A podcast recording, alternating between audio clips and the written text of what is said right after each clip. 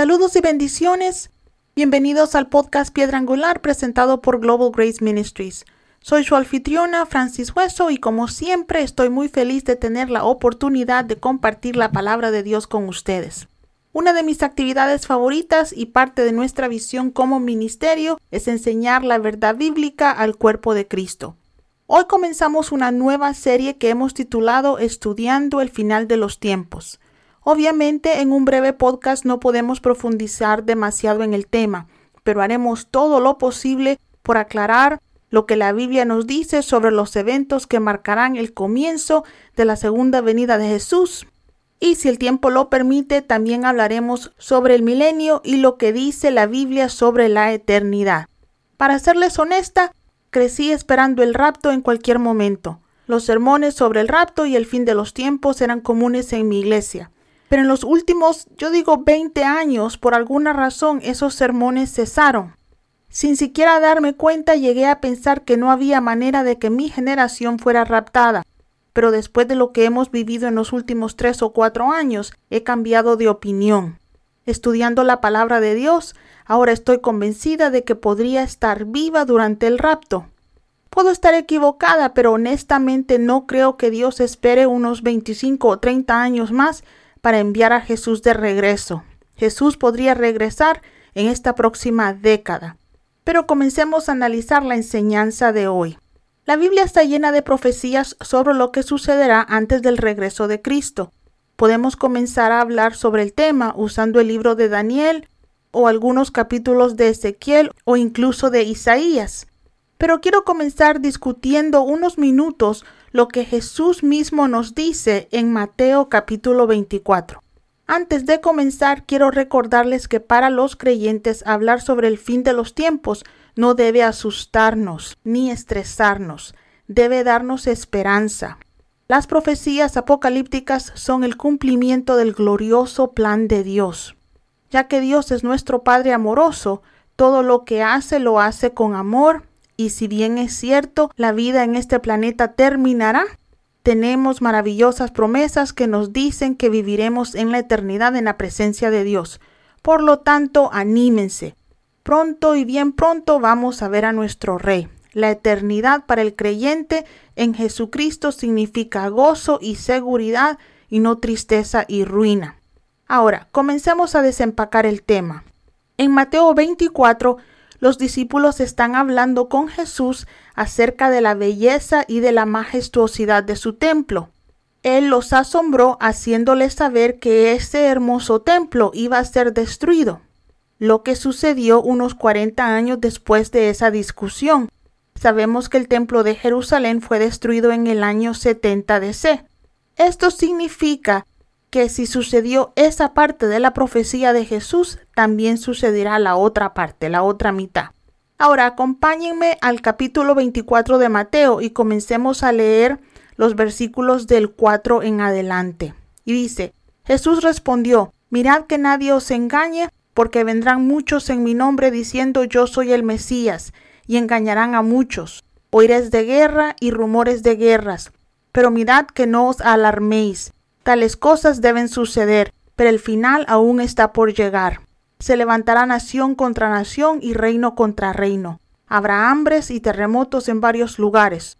Todo esto es el comienzo de los dolores de parto.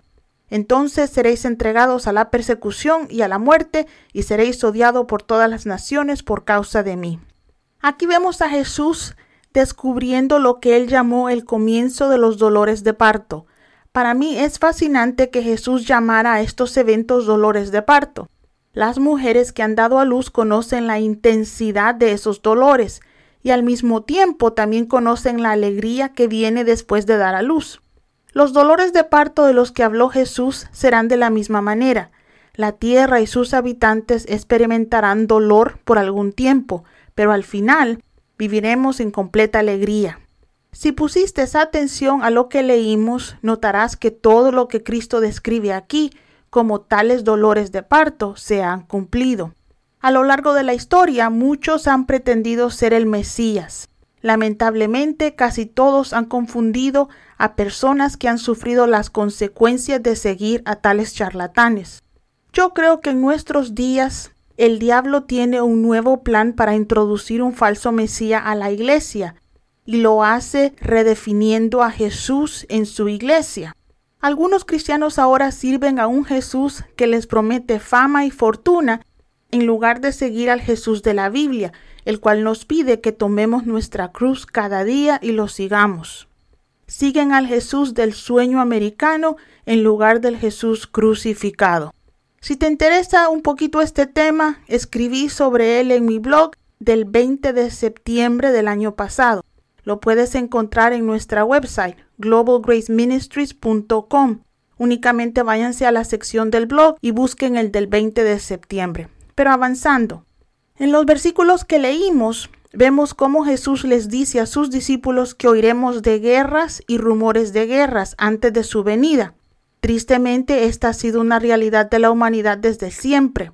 Dos grandes dolores de parto fueron la Primera y la Segunda Guerra Mundial. Y como saben, ahora mismo Ucrania está en guerra contra Rusia. Jesús también les dijo a sus discípulos que habrían terremotos y hambrunas, que son parte de lo que hemos vivido durante estos siglos. No pasa un año sin que algunos países del mundo experimenten también grandes terremotos, que crean muchas crisis económicas y ecológicas. No sé si ustedes habrán oído también hablar de lo que está pasando en Madagascar en este momento. Los niños ahí se están muriendo de hambre, no por la guerra o terremotos, sino por el cambio climático. Por supuesto, ninguno de estos problemas es nuevo. Lo que es nuevo es que todos están sucediendo al mismo tiempo. Jesús también les dijo a sus discípulos que iban a ser perseguidos, y como saben, todos ellos, a excepción de Judas y de Juan, murieron como mártires.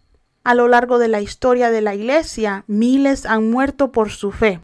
Ahora hay muchos lugares en el mundo donde los cristianos son asesinados todos los días por su fe. Las palabras de Cristo totalmente se han cumplido.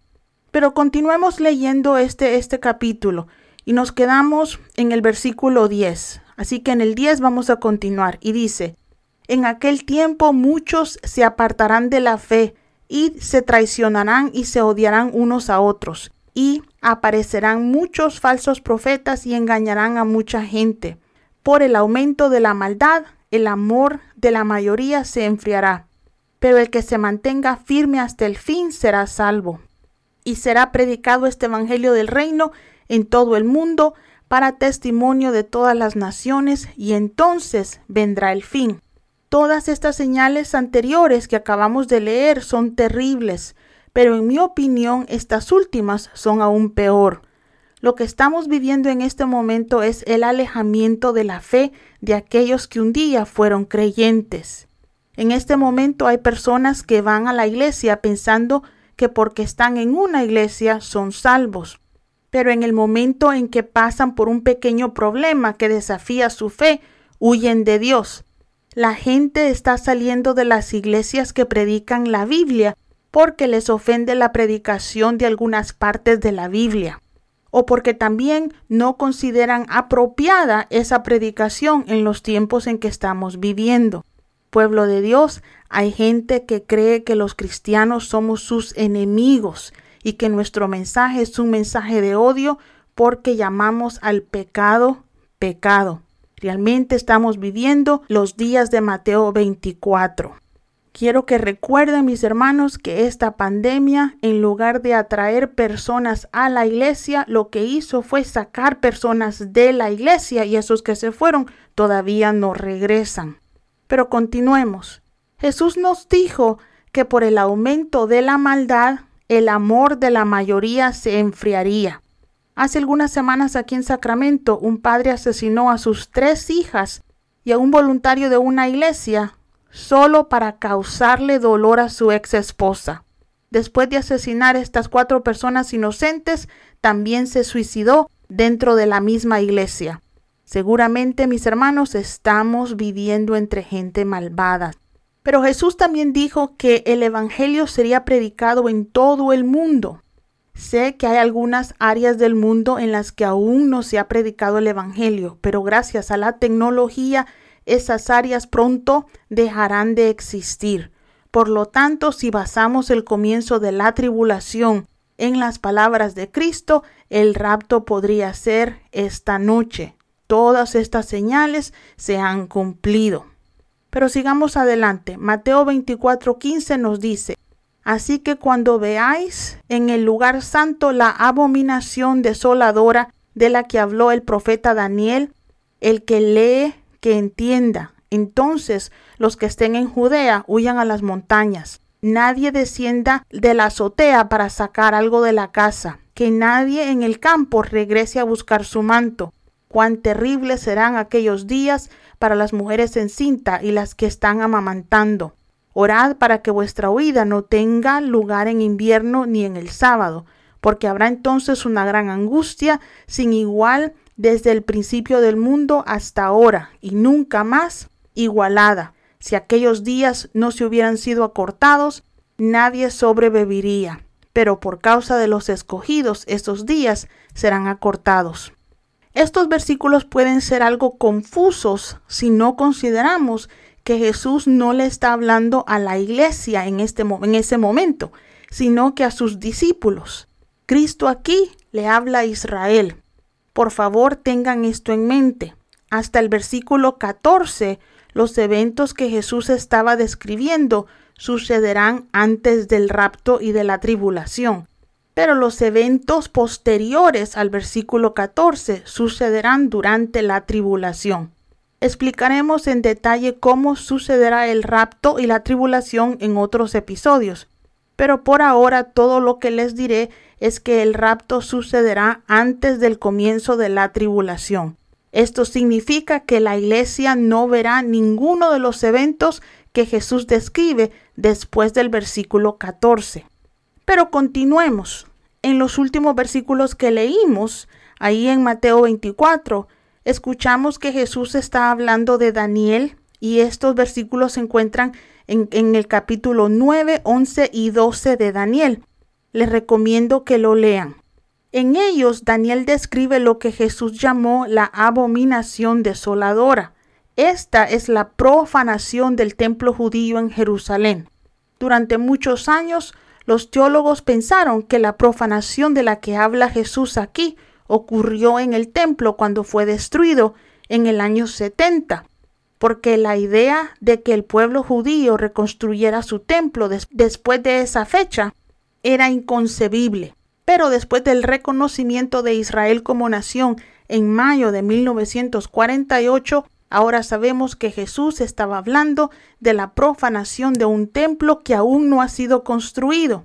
Tengo dos comentarios al respecto de esto. Para empezar, vámonos a Isaías 66.8, que dice, ¿Quién ha oído hablar de tales cosas? ¿Quién ha visto cosas así? ¿Puede un país nacer en un día?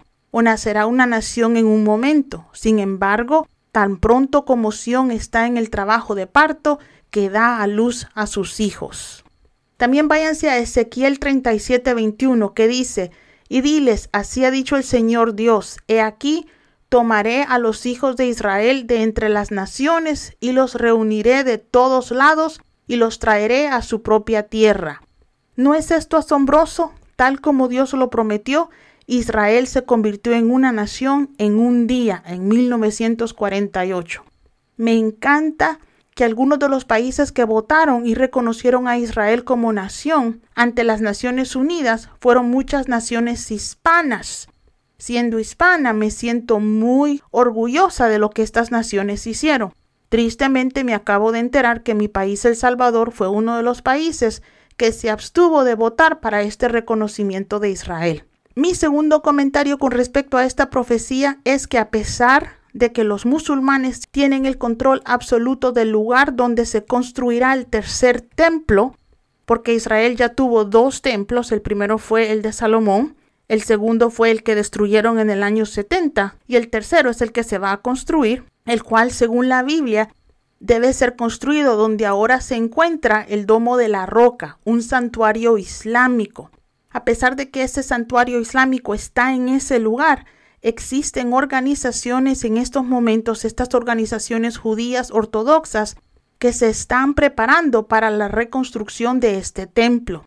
Están trabajando en la recolección de fondos para construirlo y en todas las prendas de los sacerdotes y en el mobiliario que irá en el templo una vez que éste sea reconstruido. Con toda la preparación en su lugar, Israel puede reconstruir el templo en muy poco tiempo. La profanación del templo de la cual Jesús habla la hará el anticristo. Esta persona aparecerá al principio de la tribulación y permite que Israel construya el templo a través de un tratado que firma con ellos. Pero después de tres años rompe este tratado con Israel y profana el templo. Esto marcará el comienzo de la gran tribulación, exactamente a los tres años y medio después del comienzo de la tribulación y tres años y medio antes de que Jesús regrese a la tierra. Sé que todo esto ahorita suena un poco confuso, pero no se preocupen, con cada episodio vamos a ir explicando un poquito más. Voy a detenerme aquí y continuaremos donde lo dejamos la próxima semana. Oramos para que esta serie los bendiga y les brinde una comprensión de los próximos eventos que han sido profetizados a lo largo de la Biblia. No se pierdan el próximo episodio donde terminaremos de aprender sobre Mateo 24 y comenzaremos a enumerar algunas de las profecías más importantes sobre el fin de los tiempos que ya se han cumplido y las que están por cumplirse. También explicaremos sobre el rapto, el anticristo, su profeta falso y muchas de las cosas que algunos de ustedes puedan tener preguntas. Para obtener más información sobre nuestro ministerio, visiten nuestro sitio web globalgraceministries.com. Si tienen alguna pregunta sobre lo que hemos cubierto o sobre nuestro ministerio, escríbanos a info at globalgraceministries.com. Que tengan un maravilloso resto de la semana.